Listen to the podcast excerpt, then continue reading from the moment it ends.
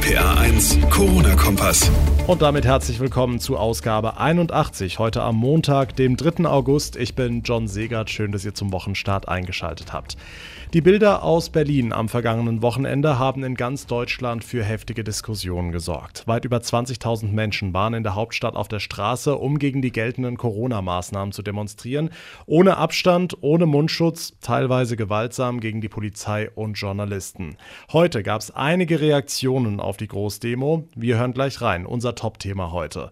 Außerdem schauen wir nach NRW, wo ab Montag die Schule wieder losgeht und ein Großteil der Schüler wird dann eine Maske im Unterricht tragen müssen. Das hat heute das Bildungsministerium beschlossen. Welche Schüler genau betroffen sind und wie die Planungen diesbezüglich in Rheinland-Pfalz aussehen, auch darüber sprechen wir gleich nach den wichtigsten Infos vom heutigen Tag.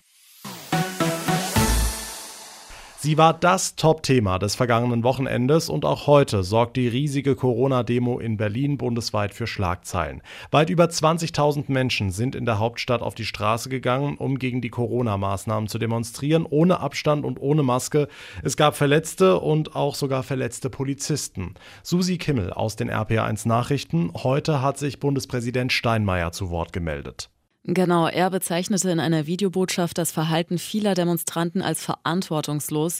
Wenn wir jetzt nicht besonders vorsichtig sein, gefährdeten wir die Gesundheit vieler und darüber hinaus die Erholung unserer Gesellschaft, unserer Wirtschaft und unseres Kulturlebens, so Steinmeier. Der Deutsche Städtetag fordert unterdessen ein knallhartes Vorgehen gegen Demonstranten, die die Corona-Regeln nicht einhalten. Hauptgeschäftsführer Dedi sagte den Zeitungen der Funke Mediengruppe, dass Bußgelder verhängt werden müssten, wenn Demonstranten auf so engem Raum die Regeln und Auflagen nicht einhielten. Letztlich könnten die Demo-Teilnehmer mit ihrem Verhalten also genau das Gegenteil von dem erreichen, wofür sie auf die Straße gegangen sind. Eine weitere Verschärfung der Maßnahmen und damit Einschränkung ihrer Grundrechte. Ja, und eine Frage, die mir da in den Kopf gekommen ist, wer demonstriert da eigentlich gegen wen? RPA1-Infochef Jens Baumgart, wenn ich die ganzen Plakate lese, die Fahnen sehe, haben die Demonstranten da überhaupt ein gemeinsames Ziel? Ja, das ist wirklich eine gute Frage. Also da sind sicherlich auch viele normale Bürger in Anführungszeichen oder Geschäftsleute mitgelaufen, die sich Sorgen machen um ihren Job oder um ihre Zukunft. Solche Plakate habe ich auch gesehen. Ja, verstehe ich auch total, dass man sich Sorgen macht, keine Frage. Dann gibt es aber auch Leute, die wollen einfach mal testen, wie es denn um die Freiheit bestellt ist, ob man überhaupt noch demonstrieren darf. Und darunter mischen sich dann wieder Leute, die behaupten, dass es Corona gar nicht gibt, dass die Regierung das alles erfunden hat. Dazu kommen Impfgegner und last not least Reichsbürger und eben auch Rechtsradikale. Und ich finde, Achtung, Kommentar an dieser Stelle, ich finde, man sollte sich schon gut überlegen, wo man da mitläuft als Demonstrant. Meinungsfreiheit ist wichtig. Niemand muss diese Regierung gut finden, niemand muss diese Maßnahmen auch richtig finden. Aber ob man sich dann mit solchen Leuten zusammentut, hm, haben die wirklich die besseren Argumente? Tja, und diese ganzen Maßnahmen werden vermutlich erst so richtig gelockert, wenn irgendwann mal ein Impfstoff erhältlich sein wird.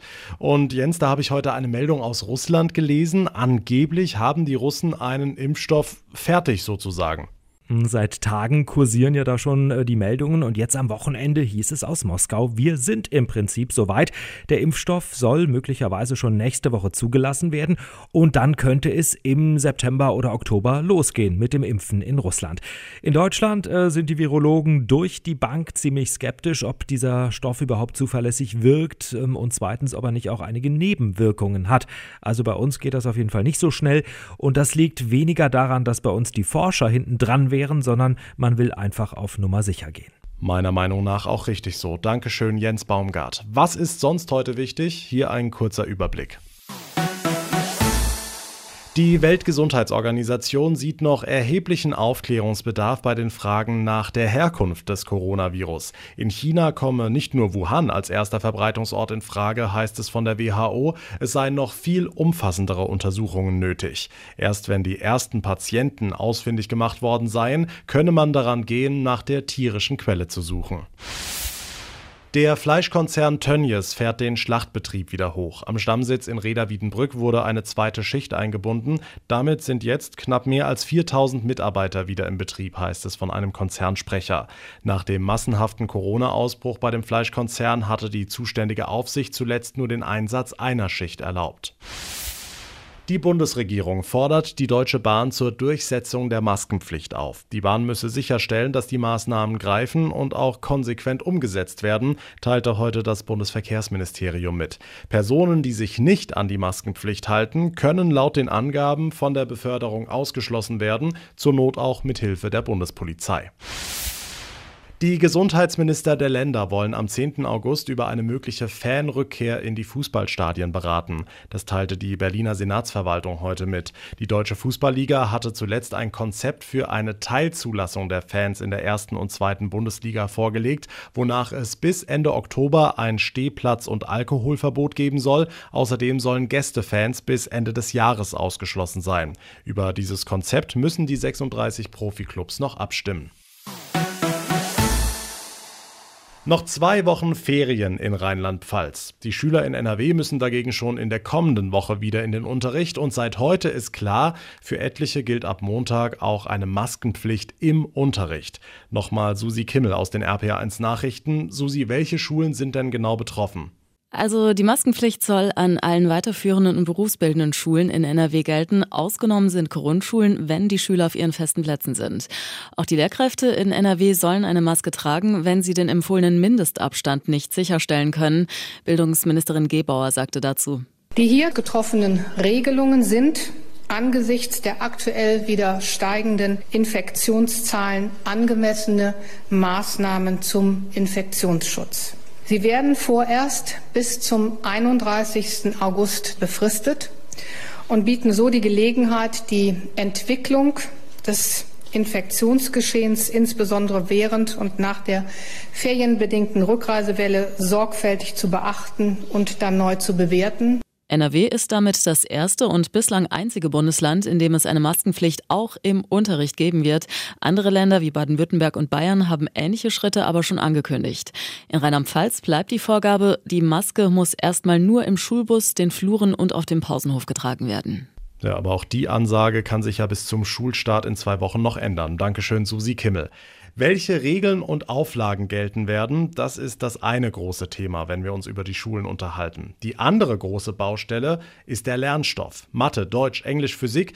Da ist einiges liegen geblieben in den vergangenen Monaten und viele Schüler befürchten, dass sie den Anschluss verpasst haben, weil sie wegen Corona meistens zu Hause bleiben mussten. Ab heute soll die sogenannte Sommerschule in Rheinland-Pfalz diesen Schülern ein bisschen helfen. Sie können in den nächsten zwei Wochen täglich drei Stunden lang Lerninhalte nachholen. RPA1-Reporter Jan-Felix Kraus. Insgesamt gibt es in Rheinland-Pfalz 345 Angebote für die erste bis achte Klasse. Mehr als 20.000 Schülerinnen und Schüler machen mit. Als Lehrer springen übrigens Studenten, ältere Schüler und Pensionäre ein. Sie erhalten eine Aufwandsentschädigung. Das Land Rheinland-Pfalz hat für die Sommerschule insgesamt 500.000 Euro bereitgestellt. Unterdessen beginnt in Mecklenburg-Vorpommern heute wieder der reguläre Unterricht nach den Sommerferien mit allen Schülern. Ob die Schutzmaßnahmen reichen, werden wir dann in einigen Tagen wissen. Die Infos von Jan-Felix Kraus. Vielen Dank. Und damit komme ich zum Ende der heutigen Ausgabe. Ihr könnt immer auf dem Laufenden bleiben, wenn ihr den Podcast ganz einfach abonniert. Und ich würde mich sehr freuen, wenn ihr mir eine Bewertung hinterlasst, zum Beispiel bei iTunes. Mein Name ist John Segert. Ich bedanke mich ganz herzlich fürs Zuhören, wünsche euch eine gute Zeit. Bis zur nächsten Ausgabe und vor allem bleibt gesund. Der RPA 1 Corona-Kompass.